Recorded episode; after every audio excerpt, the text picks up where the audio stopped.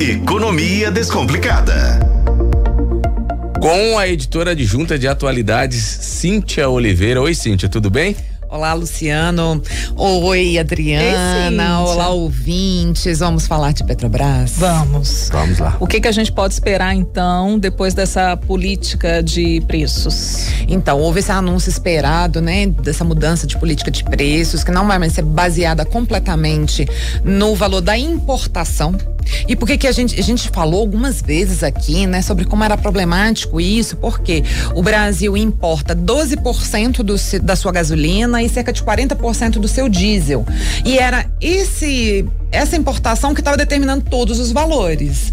Então eles decidiram mudar para ter isso, claro, continua sendo importante, mas não é mais o mais importante na hora de falar de preços da Petrobras.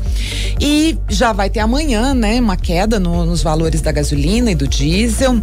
É, e o que, que a gente pode esperar? A Petrobras agora vai ter outra postura. Vai ter uma postura de voltar a ser uma grande empresa com investimentos e o ministro Alexandre Silveira, ministro de Minas e Energia, hoje afirmou que a intenção é investir novamente no refino para gasolina e diesel, para que o Brasil seja autossuficiente no refino desses combustíveis. Se a gente produzir todo o combustível que a gente consome, a gente não vai mais ter que ficar importando do Golfo do México, que é o principal local de onde vem o diesel hoje. Uhum. E aí fica todo mundo nessa expectativa de que será que isso vai levar a quedas assim mais regulares, né, Cíntia? O, o Jean Paul Prats disse o seguinte: a gente não pode mais ter uh, uns 118 ou 117 aumentos em um ano como nós tivemos em 2017.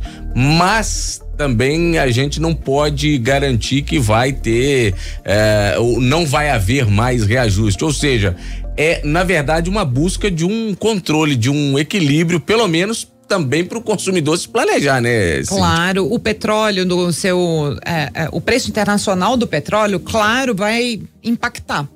Só que se nós produzimos, nós somos autossuficientes em produção de petróleo, a gente não tem que se preocupar plenamente com o valor internacional. Nós podemos pensar numa questão dos custos dentro do ambiente interno.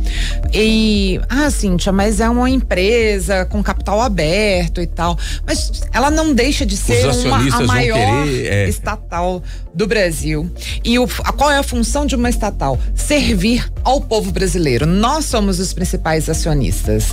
Não é o, o governo que é o principal acionista é o povo brasileiro. Então a Petrobras tem que trabalhar para o povo brasileiro. Ela vai continuar tendo lucro, ela só não vai mais ter aquele lucro astronômico do ano passado. Vocês lembram que ela estava distribuindo mais de 40 bilhões de lucro em um trimestre? É uma coisa muito impressionante. Mas por quê? Porque ela não estava reinvestindo.